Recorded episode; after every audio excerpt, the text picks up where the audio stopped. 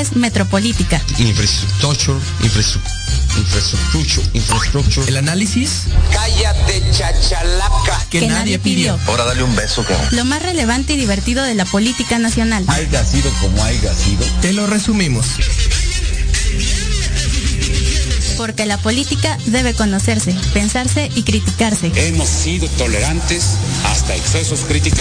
Esto es. ¡No se van a decepcionar!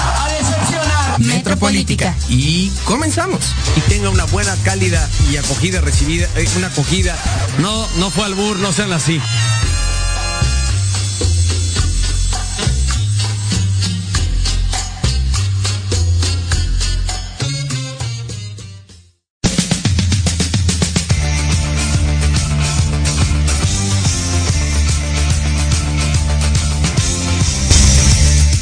Y comenzamos. Bienvenidos, esto es Metropolítica, el programa que estuvo a punto de morir por tomarse un vasito de agua de limón con chía. Estamos muy contentos de recibirlos un martes más desde la base de la pirámide para eh, hablar sobre un tema muy interesante que eh, actualmente pues invita a la reflexión y al debate. Hablaremos sobre la izquierda latinoamericana, estos gobiernos latinoamericanos que se llaman, se autoproclaman de izquierda y que pues tienen características muy específicas y muy interesantes eh, hablaremos, por supuesto, del caso mexicano, el caso cubano, el caso boliviano y actualmente, pues, el caso chileno, que si bien no tiene un presidente de, de izquierda, pues se perfila hacia esta facción política. Para hablar sobre este tema, pues cuento como siempre con mi hermana Jimena Roche. ¿Cómo estás? Churri, qué guapa como siempre. Afortunadamente todavía viva, me tiene. Viva, sí, eh, decíamos, hoy, hoy probablemente no íbamos a tener programa, sino que íbamos a tener velorio. por, por culpa de una semilla de chía que se coló por ahí, ¿no? Sí, bueno. En la garganta, en la garganta. Es que hay que tener cuidado con, con el agua de limón con chía. sí, hay que tener las, cuidado. Las semillas son muy peligrosas. Y afortunadamente, gracias a Dios, estoy aquí todavía. Todavía estoy para, para incomodar a muchas personas. Así es, así y pues muy bonito. en primer Eh, eh, en primera, eh, pero eso ya es normal. Y pues mucho gusto pues estar aquí. Eh, buenas noches a todas y a todos. Y pues es un tema interesante porque pues son países que son reflejo. O sea, en realidad se reflejan muchas de las desigualdades que hay en toda Latinoamérica. Y pues para hablar sobre este tema también cuento con un invitado muy especial, un gran amigo mío. Eh, él es Andrés Ruiz. Él es ingeniero civil y fotógrafo ecuatoriano desde la hermosa ciudad de Quito. Eh, hermano, pues muchísimas gracias por estar aquí. Bienvenido a México y a Metropolítica. Hola, buenas noches con todos. Gracias por la invitación. Eh, gracias por la oportunidad de conversar un poquito más sobre este tema que es controversial. Va, no tan importante, pero sí controversial y sobre todo que te va a abrir, ¿cómo te puedo decir? Una arista de opiniones muy amplia, por así Sí, decirlo. Porque pues solemos hablar, eh, y es normal, ¿no? Eh, sobre la situación que se vive en otros países, eh, la comparamos con la nuestra, sin embargo, pues muchas veces nos hace falta esa visión eh, de lo que de verdad se vive, de cómo de verdad vive la gente eh, en, en otros lugares, y si bien nuestro querido amigo Andrés no viene de un país gobernado por la izquierda, sí, bueno, en primer lugar sí viene con con mucha idea de lo que se vive en Sudamérica y además pues apenas viene saliendo de la izquierda, ¿no? De la izquierda correísta. Eh, y pues bueno, yo antes de empezar a hablar sobre estos casos específicos, pues les preguntaría a Jimena, izquierdas, derechas, se habla mucho sobre esto y, y a veces para algunas personas es fácil identificarlas, pero ¿cómo podrías definir eh, los objetivos y, las car y, la, y la cara de, visible de la derecha y de la izquierda en Latinoamérica? Es que creo que ahora ya no hay cómo definir la izquierda y la derecha, porque nos la vienen vendiendo, por ejemplo, si escuchamos a... Ay, se me olvidó el nombre de esta mujer, la güerita. ¿De dónde? De... La que es como estandopera, Güerita estando pera. de ojo azul, que es de super derecha según ella. Está... Bueno, el caso es que ella es como de que es súper no al aborto, pero pues sabes, está como que en- gozando de su privilegio y muchas veces la derecha habla desde el privilegio. eh, no ve el concepto de, a lo mejor, de la desigualdad. Claro. Ahora está este video de la niña que decía, pues aquí no hay sobrepoblación, aquí hay mucha, o sea, son como los discursos que viene manejando la derecha. Y por otro lado tenemos eh, que, que la izquierda muchas veces es confundida hasta incluso con el populismo. No son como los principios que se podrían esperar de una izquierda. tenemos la izquierda socialista, comunista, tenemos la izquierda de México que parece que es izquierda, pero que no es izquierda, sino todo lo contrario. Entonces creo que es complicado ya definir a estas, a estas alturas derecha e izquierda, porque al final muchas veces se auto, autoproclaman de derecha y terminan siendo eh, liberales Liberal. al 100%, o se dicen estar en un partido de izquierda y son más muchos que los de Querétaro. Entonces, eh, es complejo y a la vez es absurdo tratar de definir izquierda o derecha, porque no se puede. O sea, ya ahorita ya no se puede. Sí, eh, desde hace mucho tiempo se viene vislumbrando una, fa- una falta de una brújula ideológica bien clara. Sin embargo, yo creo que esto es aquí en México. Gloria Álvarez. Ah, claro, Gloria Sí, sí, sí, sí, sí. Sí, saludos a Gloria Álvarez. Este. Ahora, eh, yo siento que esto es aquí en México. Sin embargo, Andrés, en Latinoamérica, en Sudamérica específicamente, creo que sí se marca, ¿no? Creo que sí se ve muy marcado esta diferencia entre derecha e izquierda. ¿Cómo la ves tú? Los objetivos de cada facción. En Sudamérica se trata la izquierda, como dijo Jimena, la izquierda populista o la izquierda comunista socialista. Porque esa es la izquierda que, que- más se promulga en Sudamérica. Ya ves tú en Brasil, cuando fue presidente Lula da Silva, pues fue un presidente de izquierda y, y todo su tramo que tuvo. Hay muchas cosas que la izquierda las ha trabajado bien y es el trabajar por su país en obras y eso nadie se lo discute. Pero la izquierda... Infraestructura, ¿te refieres? Sí, sí, sí. Sí. Pero lo que todo mundo pelea en la izquierda, o lo que todo mundo le acusa, todo mundo le, le reprocha, es todo lo que conlleva a sobreprecios, todo lo que conlleva a corrupción, porque en Sudamérica, si tú topas el tema de izquierda, o de socialismo, de comunismo, de populismo, atrás te dicen corrupción. Y es un mensaje totalmente claro en Sudamérica. Claro. Por eso tú vas a ver incluso terrorismo. Tú vas a ver en Colombia no hay un gobierno de izquierda, no sé desde hace cuántos años, pero nunca vas a ver un gobierno de izquierda en Colombia, porque la izquierda está familiarizada con las FARC, que son guerrillas, narcotráfico, muerte, terrorismo, va. Y los demás países pues lo asocian tal cual, todo lo que es corrupción. Entonces, huyen el- bueno, el empresario, por así decirlo, huye de la izquierda, huye del socialismo, huye del comunismo, porque no va a haber próspero sus negocios, no va a haber próspero el surgir en esos países.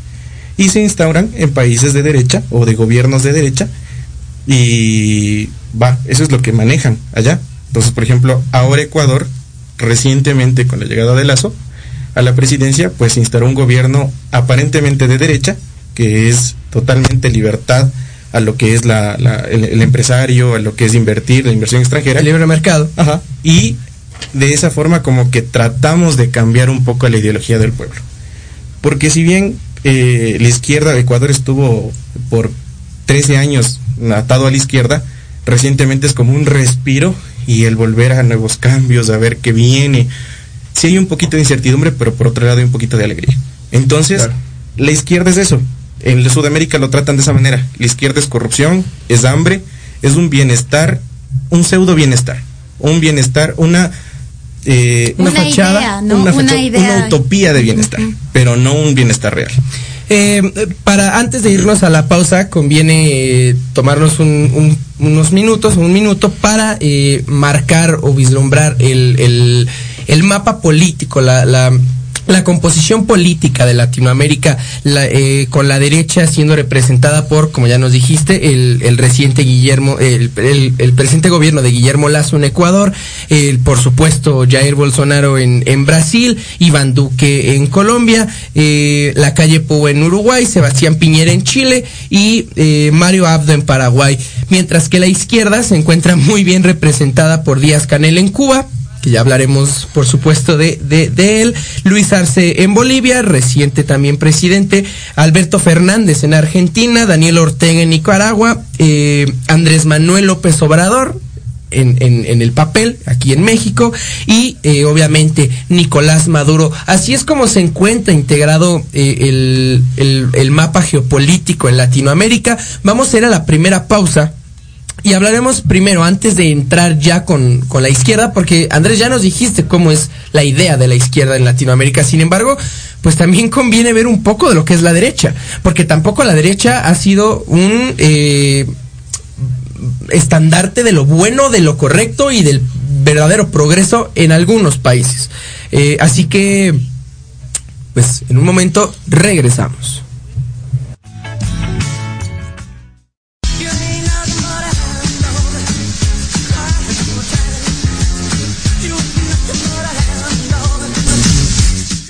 Y regresamos, andamos muy rockeros hoy. Es, Me encantan. Hoy o sea, es el, las amo. Hoy es el Día Internacional del Rock, ¿no? Algo así.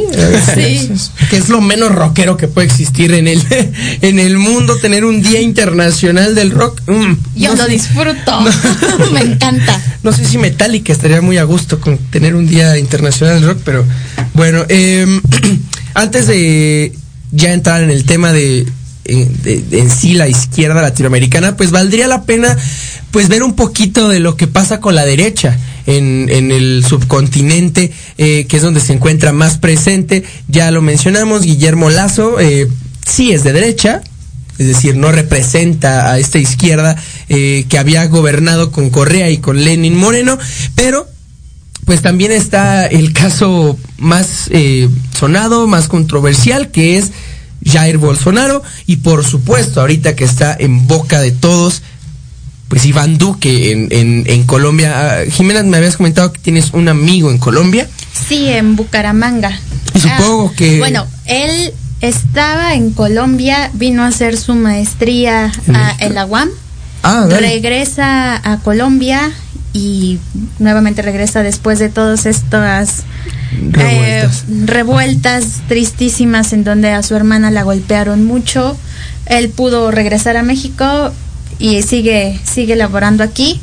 Sin embargo, sí me acerqué con él a preguntarle, yo soy muy preguntona.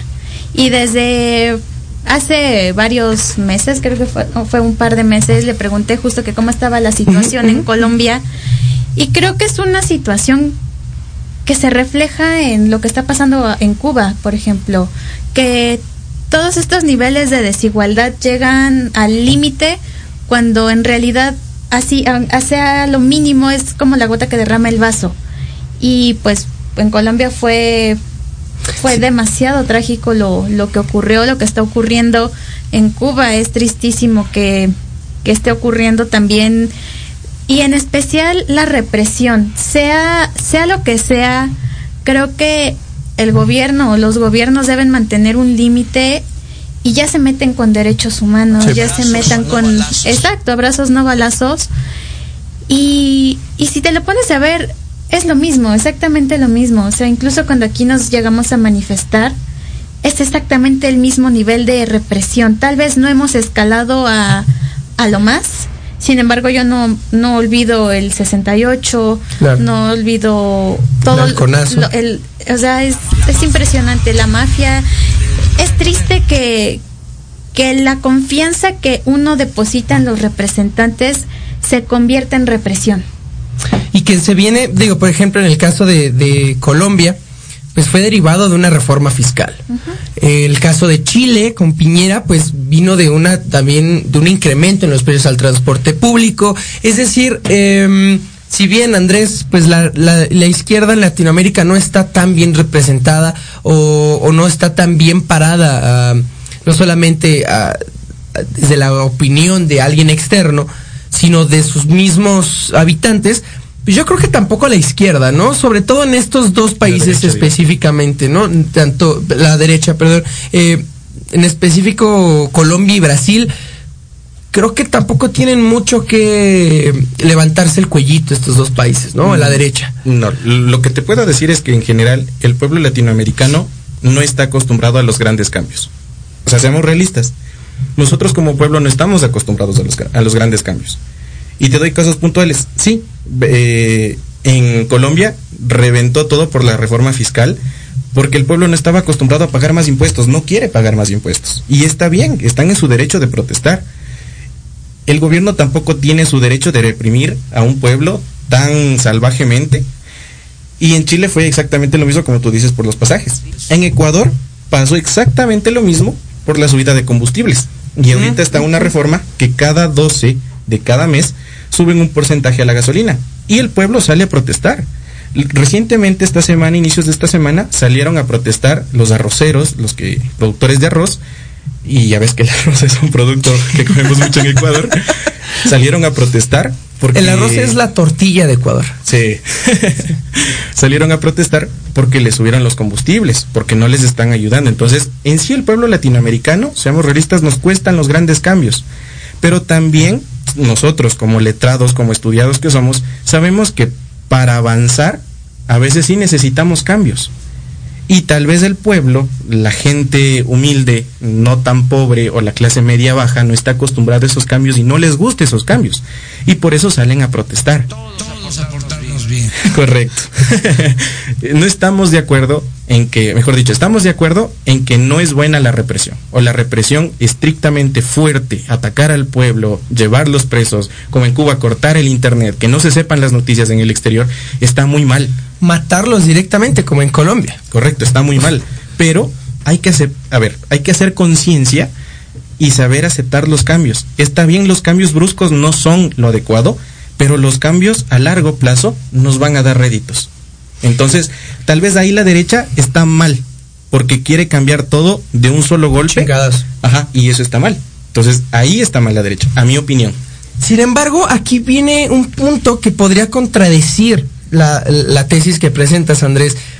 Y ya entrando en, en el, tema de la izquierda, vámonos primero con Cuba, a quien mandamos, por supuesto, a todo el pueblo cubano un, un abrazo fuerza, toda- fraterno.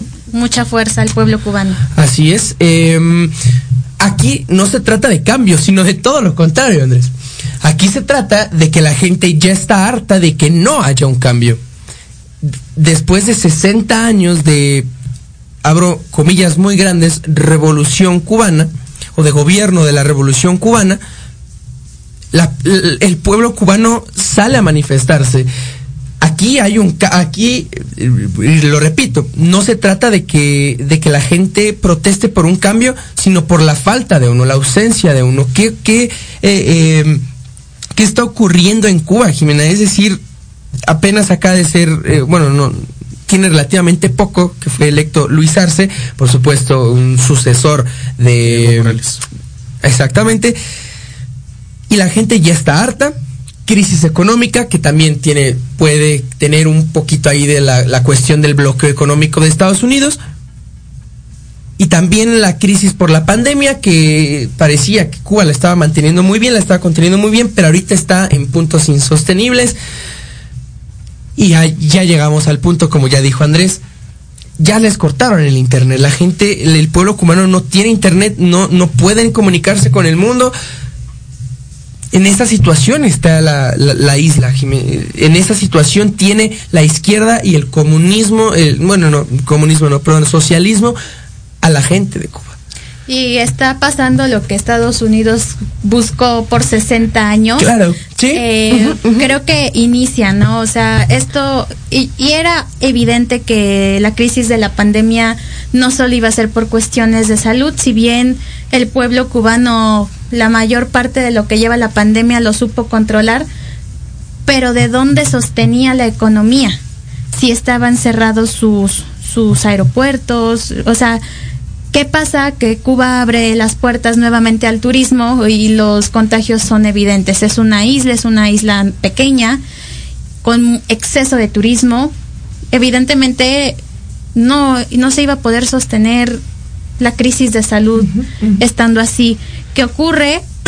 Hay problemas en el sistema de salud, la gente empieza a exigir que, que pues se den resultados, si bien están con su vacuna eh, invitando, incluso eh, estaban invitando a que fueras a turistear y que se fueran a vacunar.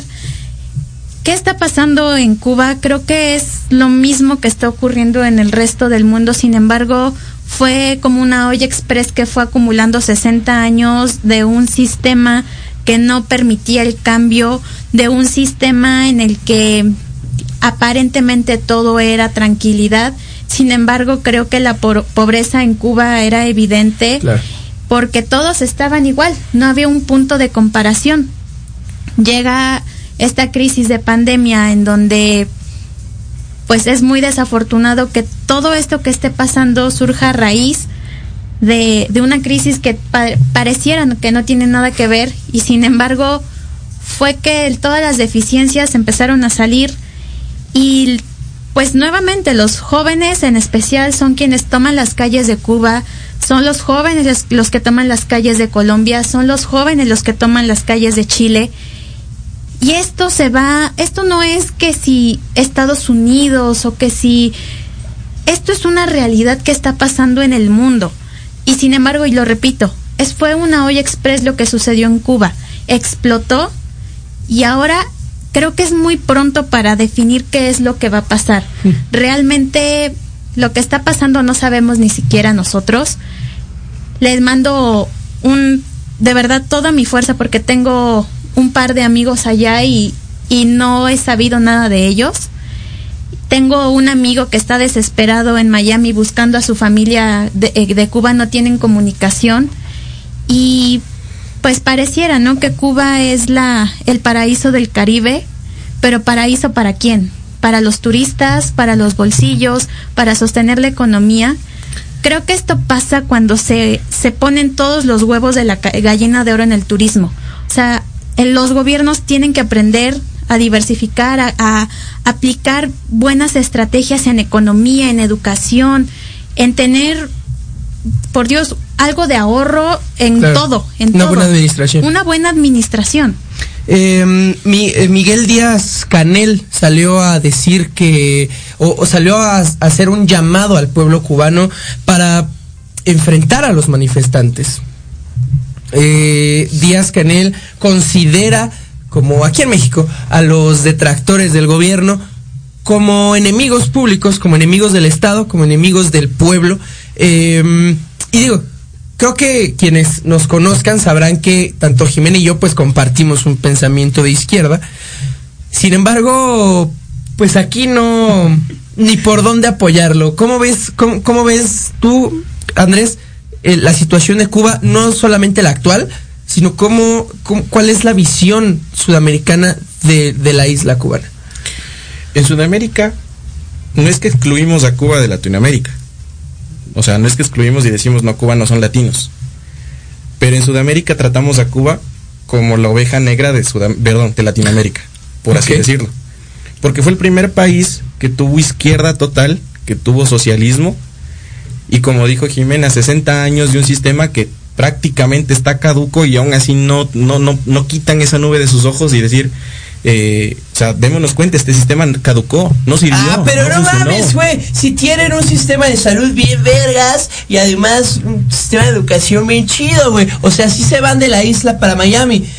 Pero está bien, o sea, eso es lo que normalmente salen a decir, ¿no? O sea, sí, sí, sí.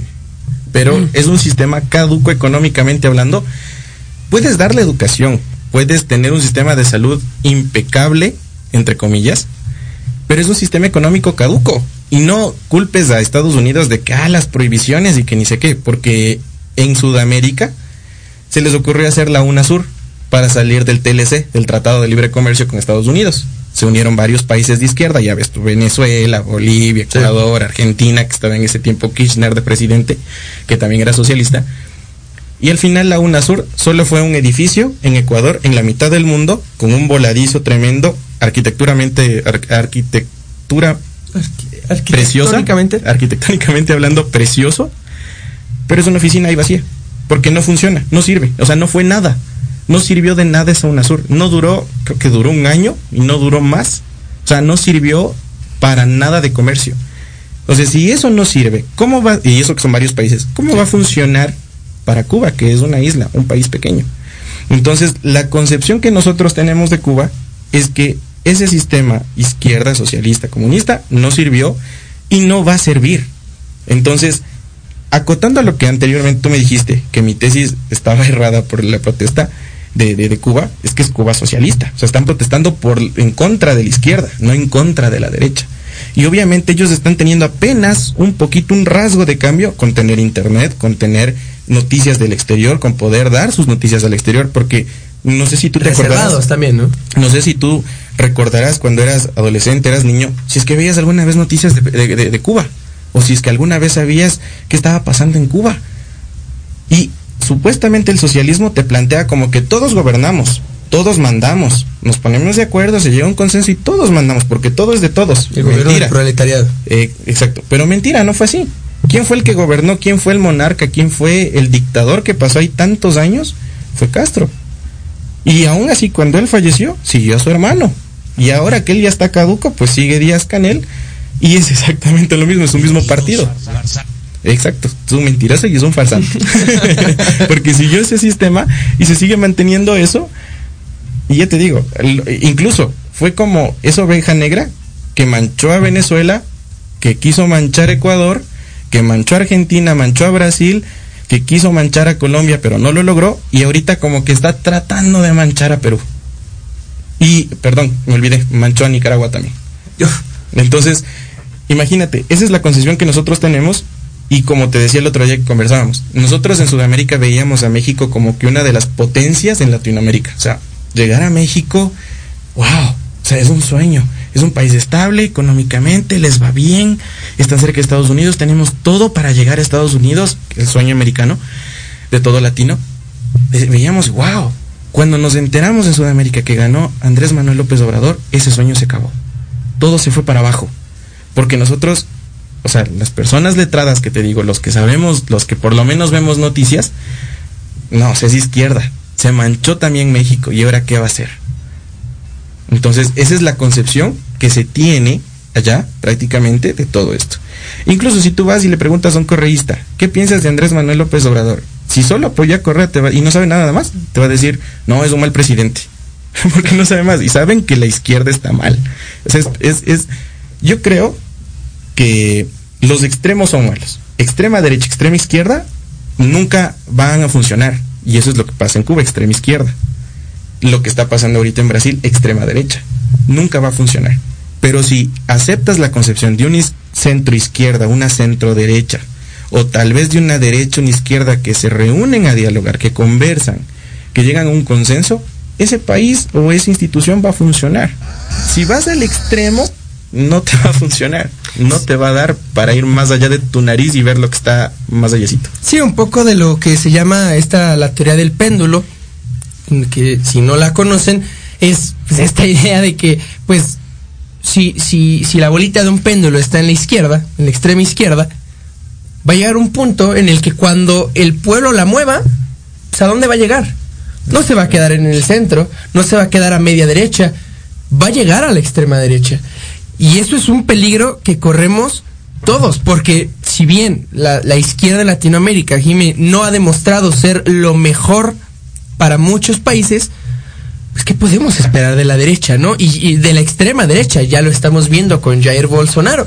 Y no te vayas tan lejos, aquí en México tenemos, y afortunadamente perdieron el registro, eh, partidos que que de verdad eran de extrema derecha, pero no solo los partidos, tenemos a los libertarios que lo que pues el discurso que ellos vienen manejando y las ideas, y a mí lo que me preocupa es la organización que tienen. Y cuando justo un gobierno está tan débil y se meten estas ideas de extrema derecha, es muy peligroso es demasiado peligroso porque se le da poder a gente que ellos sí son radicales, que ellos sí cortan cabezas, que ellos sí reprimen a la sociedad. O sea, son, y justo es eso, o sea, es que hasta suena chistoso, no soy ni de izquierda ni derecha, ok, pero entonces sé un ciudadano o una ciudadana crítica. Y es peligroso que este tipo de personas, deja tú a, a, los estos que yo les digo a los estandoperos, a Gloria Álvarez, a Estefanía Veloz, a Abraham Mendieta, Tolini, ellos no son personas radicales, son personas idiotas que nada más están repitiendo y repitiendo lo de los dinosaurios de siempre. Mensajes radicales. Pero ponte a escuchar a algún libertario y sí es de temer Sí. lo que ellos dicen. Y te los pones a leer y es que lo peor es que dices, pues es que tal vez está terrible lo que dicen, pero tienen argumentos para decirlo y tienen poder de convencimiento. Y muchas personas con poder económico aquí en México son libertarios. Entonces, yo sí invito a la gente que no se dejen guiar por estos falsos discursos de Mesías, en donde o son de extrema derecha o son de extrema izquierda, porque aquí es donde cualquier gobierno y cualquier so- sociedad peligra. Y esto es muy importante, la cuestión, la cuestión de la comunicación. Em, ¿Por qué? Porque ah, podríamos pensar, no, no, pues ¿qué viene después de Andrés Manuel? Pues un gobierno de derecha. Mm, yo creo que no, yo creo que esa es la, la- peligrosidad del- de, la comunicación, de los mensajes, porque aquí, digo, Andrés, aquí exis- existió un grupo que se llamaba Frena, que era Frente, Nacional. Frente Nacional anti Andrés Manuel López Obrador. Y lo que propugnaba este grupo de mequetrefes idiotas era que Andrés Manuel representaba una izquierda socialista y que pro... Bueno, obviamente Andrés Manuel sí, sí defiende a Castro y defiende a Maduro y a Chávez, pero no ha, no ha instaurado ni instaurará un régimen como el de estos dos países. O sea, no, no lo ha hecho ni lo hará porque... Y la sociedad no se lo va a permitir. Exactamente, En especial, exacta- o sea, la, eh. la sociedad no se lo vamos a permitir. Seamos, hasta los mismos de izquierda no se lo van a permitir. No. Entonces, yo creo que si, si le metes a la gente esta idea pendeja de que Andrés Manuel y su gobierno son un gobierno de izquierda, pues lo que estás haciendo es que la gente se crea, como dice Jimena, estos mensajes de ultraderecha que vienen a salvarnos. Porque así se mueve, así se mueve. ¿Y Eh, sabes qué ocurre? Lo mismo que pasa en Estados Unidos. Lo que- las exactamente. ideas en contrapuesta, y ahorita lo tenemos, o sea, es un claro ejemplo de lo que está pasando en Cuba. Biden pide que el gobierno cubano escuche y atienda a su pueblo, y del otro lado tenemos a Trump haciendo post de que seguramente, eh, y, y yo creo que sí va a pasar eso, que seguramente en menos de un mes olas de personas van a llegar de Cuba a Florida y obviamente el sistema de salud en Florida va a colapsar. ¿Por qué? Porque son cosas que no se pueden manejar. Claro. Y estos discursos pegan muy fuerte. ¿Por qué? Porque hay personas racistas, xenófobas. eh, y una realidad es esa. No se va a poder sostener el sistema de salud si llegan y que seguramente van a llegar miles y, eh, de personas de Cuba a las costas de Florida o a nuestras costas. A, o a, nuestras la costas. Ten- vamos a tener mucha mucha migración. mucha afluencia de, de- de gente cubana. Ah, pero sí hay que cuidar estos mensajes, hay que cuidar estos mensajes para que no se nos vaya eh, esta bolita del péndulo de un lado hasta el otro. ¿Cómo, cómo, cómo lograron o cómo se puede lograr esta, este manejo de la información? Sobre todo ahorita que, está a, no más poder el, el- las fake news y to- tantos mensajes. A Cuba, a Cuba sí le, le espera una derecha, pero de esas derechas, ¿eh? Le espera una derecha Trump, le espera una derecha Bolsonaro, porque la gente no entiende más allá de este péndulo. Y no es que no quieran entender, perdón por interrumpir, pero la gente se está muriendo. Y la Bueno, sí, es opción- esperanza, es esperanza, y, claro. la- y Sí, la sí, sí. gente que va a esperar justamente este Mesías, que yo estoy, es lo que yo hablo, o sea, los discursos en donde sale un falso Mesías, un falso Salvador, es justo cuando llegan los regímenes intensos y radicales, sean de izquierda o de derecha. Y así es como llega la izquierda a Sudamérica. Es como, como te decía el otro día una frase que me dijo una jefa cuando trabajaba, bruto pero enérgico. Y es que así es el pueblo. Si tú le pintas la extrema derecha y la extrema izquierda, es bruto pero enérgico. O sea, se nublan. Y como hablabas de las fake news, ahora que eh, tenemos libre acceso a WhatsApp, eh, Facebook, eh, todo lo que llega de noticias, pues nosotros lo creemos. Y pues es algo curioso, porque incluso mi madre, que es estudiada, a veces se cree. Y mandamos un saludo. Saludo a mi madre, a mi padre en Ecuador, que, que se cree las noticias y le digo, no mamá, lee, abre, investiga un poco más, ve más allá. O sea, si te atrae la noticia, está bien. Y si tú crees eso, pues bueno, pero lee, ve un poco más allá. Yo creo que eso es lo que nos falta, a, todo el pueblo en general. Más allá de sea pobre, rico, tenga dinero, no tenga dinero, leer un poco más. Si te llama la atención algo o si ves una noticia que tú dices, ¿será? ¿No será? ¿Qué está pasando? Lee un poco más, investiga y ahí vas a encontrar la verdad. No vas a creer estrictamente lo que te diga un periódico, lo que te diga un medio de comunicación. Un político. Ajá. Sino que lee un poco más o lee en pocas lo que dice la otra parte. Porque aunque no quieras, como yo- hablábamos, ustedes son de izquierda y yo pienso un poco de derecha, aunque no me agrade, pues voy a leer, voy a ir un poco más allá, voy a ver qué es lo que dice. Y el otro día te lo dije, le escuché a AMLO en su matutino, en su, su, su diálogo matutino. Diálogo matutino. Diálogo matutino. Qué bonita manera de decir la su pendejada de las mañaneras. y, me, sorprendió el, eh, con esta opinión que dio sobre Cuba, de que es que nadie se mete, nadie tiene por qué meterse. Pero si él está apoyando a Cuba en su izquierda y, y- y que nadie tiene por qué meterse. And- Andrés Manuel siempre ha cuidado o siempre ha propugnado esta libre determinación de los pueblos, a excepción de cuando, si le conviene, de cuando son sus aliados. Recordemos que Evo Morales estuvo en México cuando renunció a la presidencia. la- la mayoría de, de- La- de- de- de ministros de, de Correa que, que- que fueron condenados por cohecho, corrupción y toda la vaina están acá metidos, están aquí con asilo político.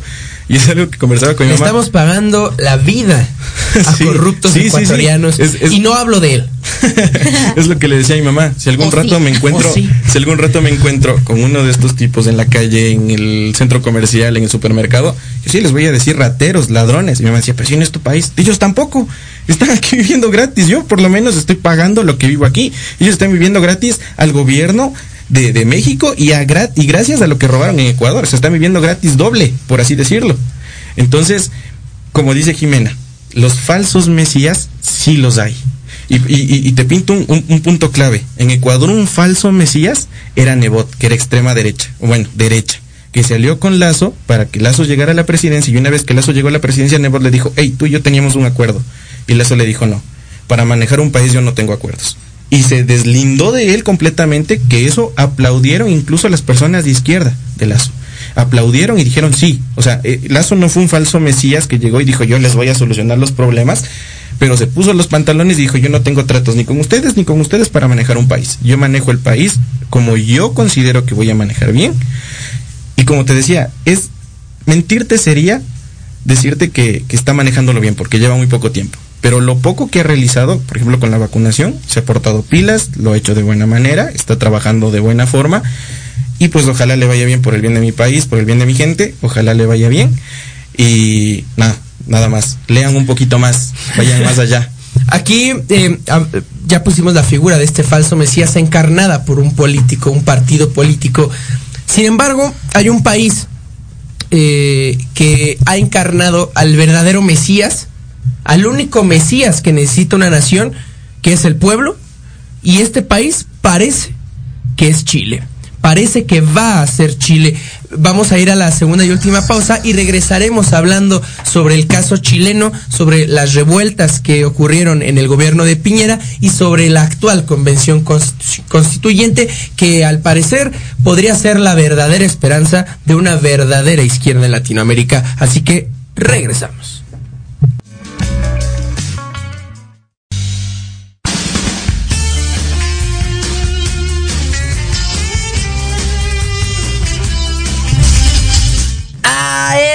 Triste canción de amor. Saludos a nuestro querido Alex Lora, eh, una leyenda del rock mexicano. Eh, Y antes que nada y después de este saludo a Alex Lora, un saludo a mi mamá. ¡Préndela a la radio, mamá!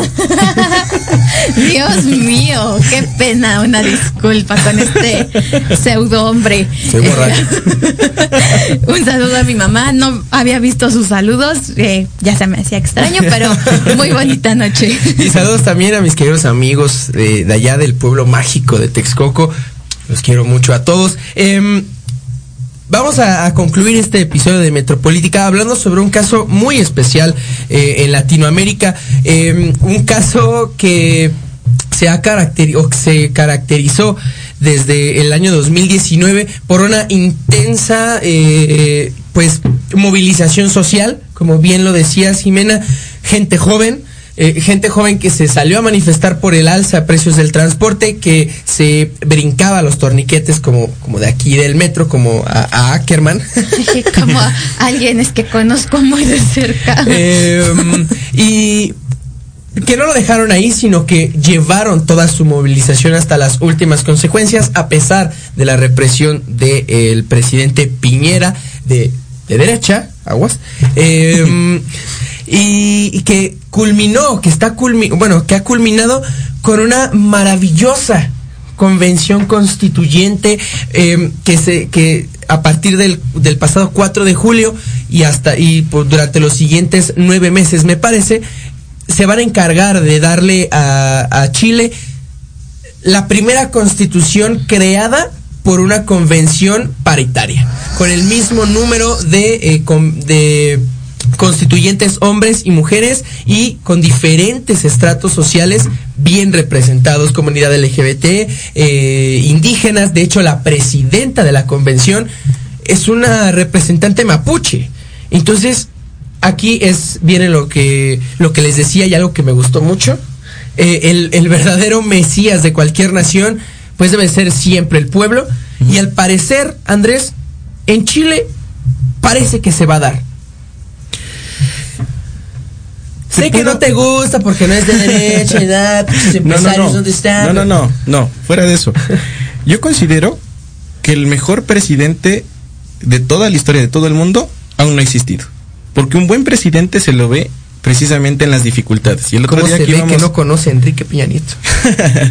porque el otro día que íbamos conversando, que íbamos conversando al metro, te decía, un buen presidente no lo vas a ver cuando no, to- o sea, todo el pueblo está tranquilo, cuando todo va, va, normal, cotidiano. Pues ahí no ves un presidente. Van a decir, no, este sí es un buen presidente porque no hizo esto o hizo esto. Pero un buen presidente se lo va a ver en dificultades. Y es precisamente ahora en la pandemia. Y yo hasta el sol de hoy no he visto un solo presidente en todo el mundo que haya salido victorioso, salvo... mm, Nueva de- Zelanda. Sí, Nueva Zelanda. No, sí, AMLO salía con su detente. Ah, sí, por supuesto. No, sí, no me lo ningunes. No me lo ni, no me vas a Entonces, no, no, no he visto un presidente que se haya puesto los pantalones y haya salido victorioso de esta pandemia. Entonces, ante eso, ver a Piñera lo que, va, no sé si lo hizo porque desconozco, pero ante lo que me presentas de tener esta unión social de toda clase social, de toda variedad, y mandarse una constituyente, es excelente. Y es precisamente lo que, perdón por hablar mucho de mi país, pasó en Ecuador, porque literalmente la presidenta ahora de la Asamblea Nacional es un indígena también, es un indígena que salió del brazo de Lazo cuando fue posesionado. Y, y, y pese a que la representante indígena, eh, perdón, la presidenta indígena de la, Asamblea Nacional es de izquierda, es del partido indígena, es de Pachacutic, y Lazo es de derecha, es de, creo que, como te decía el ex, ex banquero, salieron del brazo y ella le dijo, le voy a dar gobernabilidad. Y Lazo le dijo, yo le voy a apoyar a usted en cada ley que usted haga. Salieron del brazo, literalmente salieron del brazo, y eso para todo el pueblo ecuatoriano fue como que gloria, o sea, por fin llegamos a un consenso donde va a haber paz y tranquilidad tanto del ejecutivo como del legislativo. Y es perfectamente que eso haya pasado, o sea, me parece lo mejor del mundo que eso haya pasado en Chile, porque no sé si tú has revisado últimamente, me parece que fue el 9 de julio, que hubo una pelea en la Asamblea de Diputados en, en Bolivia. Imagínate, se jalan del pelo, el otro mete un puñete y... Aquí y- también pasa. no, en Ecuador en los noventas también pasaban y hay videos graciosos, de hecho hasta en YouTube, Aquí que mi en el hermano... 2021, ¿eh? Entonces, a Noroña, chingues a su madre. entonces tú, tú imaginas, ¿no? Y dices, ¿y estos son los que legislan por nosotros? Saludos a Noroña, chicas a tu madre. Y estos son los que legislan y los que abogan por nosotros o ven por nuestro porvenir Sí. como nación, como pueblo. No, entonces me parece excelente lo que ya ha pasado en Chile, como tú lo mencionas. Y como les dije, o sea, no es que quién es de izquierda y quién es de derecha. Puede ser azul, puede ser rojo, puede ser amarillo, puede ser blanco, puede ser lo que sea. El punto es sentarse, conversar, dialogar y así llegar a un consenso.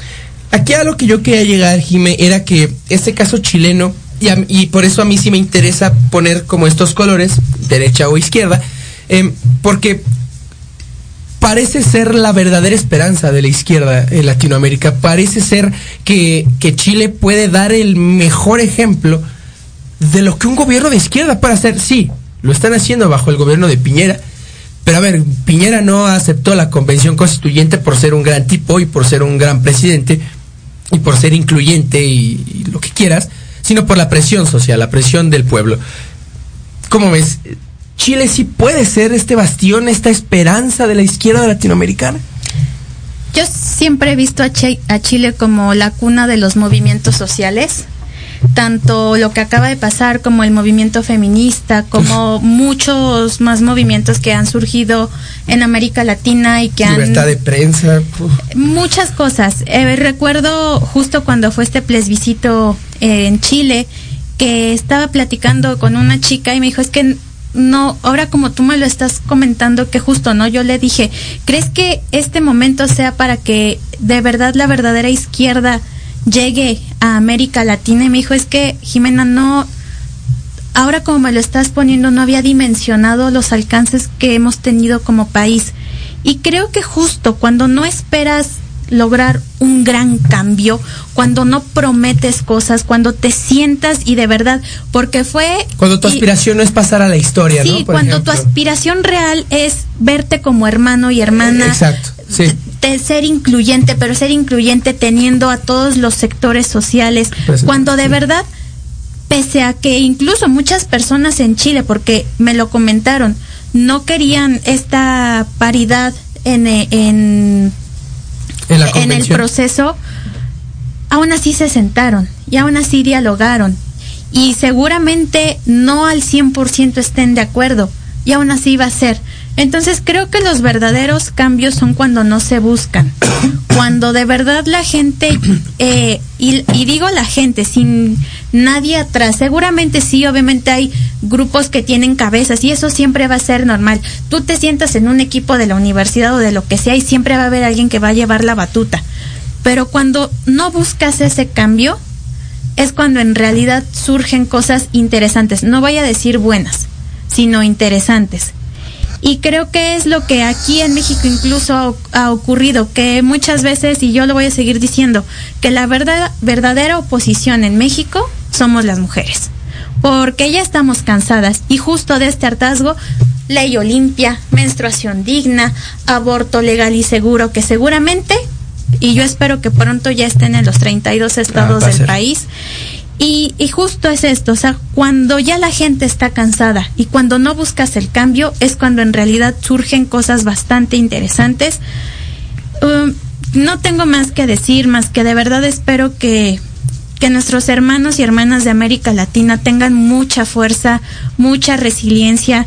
No comparto mucho esta cuestión de que lean, porque muchas veces la información no es para todos, sino para unos cuantos privilegiados y privilegiadas. Y tú sabes que yo cuando hablo de privilegio no me refiero a ser superiores, sino hay acceso a. Claro. Sin embargo, yo siempre voy a invitarlos a que participen, a que se informen, a eh, que se informen hasta preguntándole a, a alguien. O sea, no necesariamente tienes que abrir un libro porque los libros están basados en teorías obsoletas ya. Y es eso, o sea, seamos muy empáticos, seamos muy empáticas. Dejemos de ser clasistas, por Dios. Lo que pasa en Tepito y lo que pasa en la Roma es exactamente la misma idiotez. Estamos en pandemia y si salimos a fiestas, si no nos estamos cuidando y si estamos creyendo que la vacuna nos hace inmortales, perdón, pero ahí está la verdadera idiotez y la envidia y, y la el egoísmo que tenemos como sociedad. Es lo único que tengo que decir. Ya me enojé por la gente idiota de Tepito y de la Roma y de todos aquellos inconscientes que están matando gente. Porque es lo que están haciendo, están matando gente. Fuerza, fuerza, fuerza a toda Latinoamérica, fuerza a Cuba, fuerza a Colombia. Eh, hermano, muchísimas gracias por estar acá. No, gracias a ustedes por la invitación, gracias por la amistad. Y... Amistades, amigo. Gracias por amigo. todo. Hermana, muchas gracias. Ay, qué bonito se siente. Este, muchas gracias a ustedes por eh, vernos, por escucharnos una semana más. Nos escuchamos la siguiente semana. Muchas gracias. Esto fue Metropolítica. Hasta luego.